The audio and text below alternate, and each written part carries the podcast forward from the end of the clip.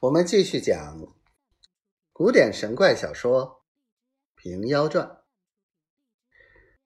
张鸾方才问起贝州之事，圣姑姑也把梦中遇见了武则天娘娘一段说话叙过，又道：“此乃天数，不可为也。”张鸾又提起胡家女儿王家后之语，道：“今在胡员外家托生。”上半句已应了，只不知王家后是如何。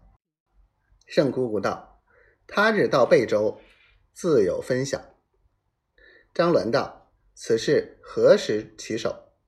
圣姑姑屈指道：“从此去一十五年，真人方出。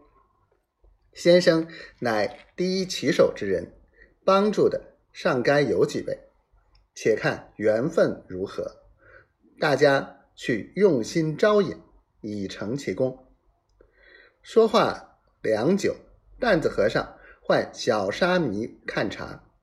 庵里面走出一个清瘦小沙弥，手捧朱红托子，托出杏子一盘，比梨还大，比橘还黄。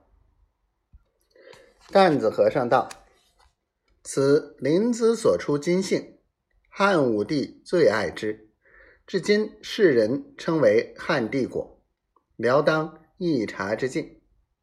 恰好是八枚金杏，四人各取两枚食之。只见小沙弥在旁看见众人吃杏，口内流涎，把朱红托子失手坠地，打得粉碎。担子和尚大怒，一手提着小沙弥步出中庭。抛向半天里去，在空中打滚。张鸾方欲上前劝解，那小沙弥从空坠下，一声响亮，直挺挺的在地下不动。张鸾看时，却是一根齐眉短棒。